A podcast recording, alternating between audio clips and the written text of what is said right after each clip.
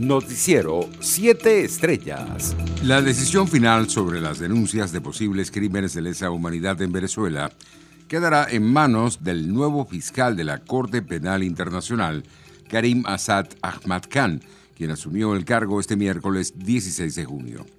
Así lo informó Fatou Bensouda en su informe de cierre de gestión advirtiendo que los requerimientos del régimen venezolano sobre el examen que adelantaba su despacho provocaron que el expediente pasara a la sala de cuestiones preliminares, aunque ella ya había llegado a una determinación final sobre el caso. El dirigente de Primero Justicia, Julio Borges, aseguró este miércoles que espera que el nuevo fiscal de la Corte Penal Internacional, Karim Khan, inicie una investigación por los posibles delitos de lesa humanidad cometidos en Venezuela. El ministro de Asuntos Exteriores de Canadá, Mark Gournaud, sostuvo conversaciones con Juan Guaidó y le expresó el compromiso de su país con la democracia, el Estado de Derecho y la defensa de los derechos humanos en Venezuela. La vicepresidenta Delcy Rodríguez viajó este miércoles a Qatar sin ofrecer detalles sobre los motivos de esta repentina gira. Llevamos el saludo del presidente Nicolás Maduro y de todo el pueblo venezolano. Seguimos promoviendo las relaciones de hermandad y cooperación entre ambas naciones, expresó la funcionaria en su cuenta en Twitter. En palabras del obispo de San Cristóbal, Monseñor Mario Moronta, los políticos venezolanos están divorciados del pueblo. Monseñor Moronta advirtió que las elecciones no resolverán nada si no hay un encuentro con todos los actores de la sociedad venezolana. Internacionales. Los presidentes de Estados Unidos, Joe Biden, y de Rusia, Vladimir Putin, se reunieron en Suiza este miércoles 16 de junio, luego de los impases que se han suscitado desde la llegada en enero al poder del jefe de Estado norteamericano. Esta es la primera vez que Biden se reúne con Putin en calidad de presidente y es el cierre de la primera gira internacional del mandatario estadounidense.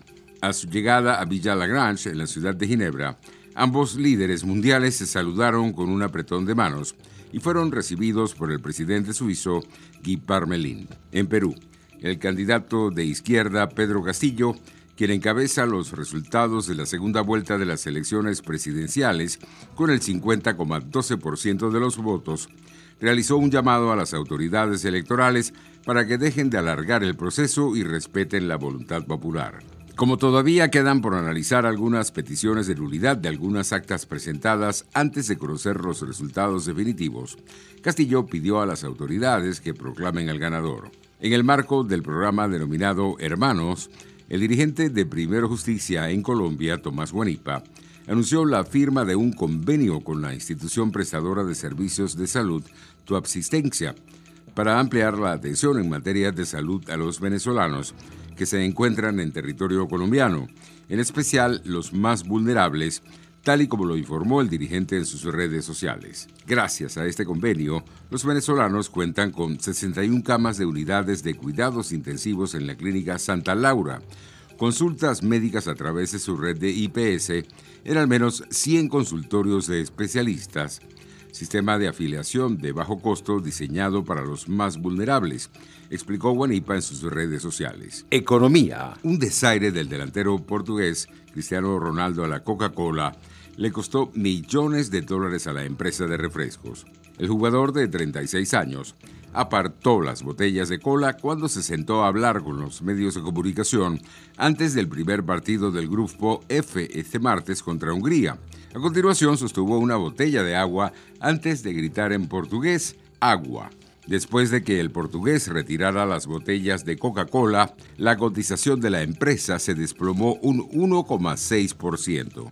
Además, el valor de mercado del patrocinador de la Eurocopa se redujo en 4 mil millones de dólares hasta los 238 mil millones. Deportes. Japón fijará un límite de 10.000 espectadores, especialmente para los eventos deportivos, antes de la disputa de los Juegos Olímpicos de Tokio entre el 26 de julio y el 8 de agosto.